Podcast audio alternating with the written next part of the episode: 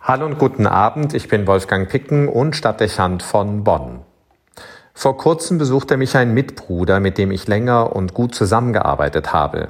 Eine beeindruckende Persönlichkeit mit geistlicher Ausstrahlung, ein Priester aus Afrika. Er lebt in Bonn, um im Auftrag seines Bischofs eine Doktorarbeit in Philosophie anzufertigen. Keine einfache Aufgabe, der er sich aber mit großer innerer Ruhe und Klarheit stellt. Das Thema seiner Dissertation klingt spannend. Es lautet Authentizität in Sein und Leben. Authentizität. Aus dem Griechischen abgeleitet bedeutet das so viel wie Echtheit und Zuverlässigkeit. Ein Anspruch, der sich an jeden stellt. Vermutlich bestimmt es auch den Grund unserer persönlichen Zufriedenheit nicht unwesentlich, wenn wir das Gefühl haben, echt zu sein. Auch dürfte es in besonderer Weise den Respekt Dritter zur Folge haben, wenn sie den Eindruck gewinnen, dass man man selbst und darin zuverlässig ist. Schwierig wird es, wenn man Menschen begegnet, die nicht authentisch wirken oder sind. Sie vermitteln einen falschen Eindruck von sich selbst. Personen mit zwei Gesichtern und mit unterschiedlichen Wahrheiten. Das fällt besonders auf, wenn sich Menschen ein religiöses Image geben oder wenn sie sich bewusst als Christen verstehen und am Ende so gänzlich anders leben. Wir sprechen dann von Scheinheiligen oder der Rheinländer würde sie Kommodehilie nennen.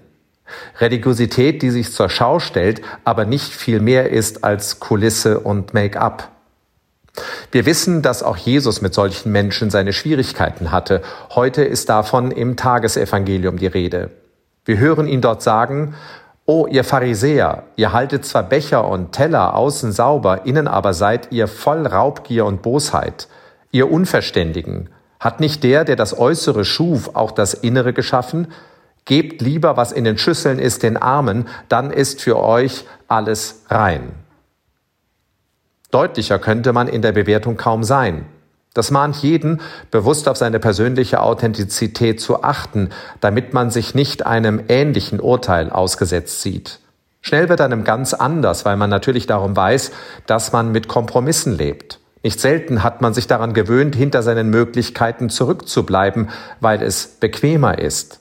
Dass man damit nicht echt und zuverlässig sein könnte, hat man beiseite geschoben und verdrängt.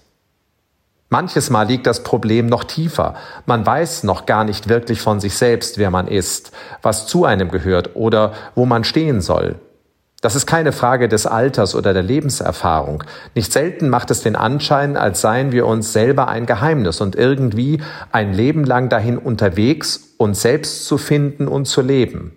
Das ist häufig ein zentraler Grund dafür, weshalb wir uns nicht wirklich in unserer eigenen Haut wohlfühlen und andere manches Mal bereits vor uns merken, dass wir, ohne es bewusst entschieden zu haben, nicht authentisch sind, weil wir nicht unser eigenes Leben leben. So oder so trifft uns die Forderung nach Authentizität in Sein und Leben. Echt zu sein und zu werden ist selten ein Prozess, der sich von selbst ergibt. Es ist Auftrag, der harte Arbeit bedeutet und zuweilen täglich eine Herausforderung darstellt.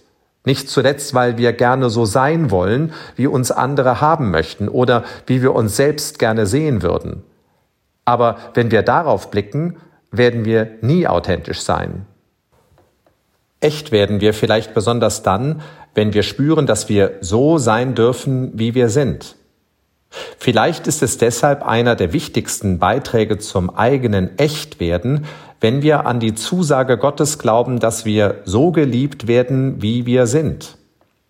Verstellung ist unnötig und stattdessen Authentizität in Sein und Leben erwünscht. Von Gott und zu unserem eigenen Vorteil. Wolfgang Picken für den Podcast Spitzen aus Kirche und Politik.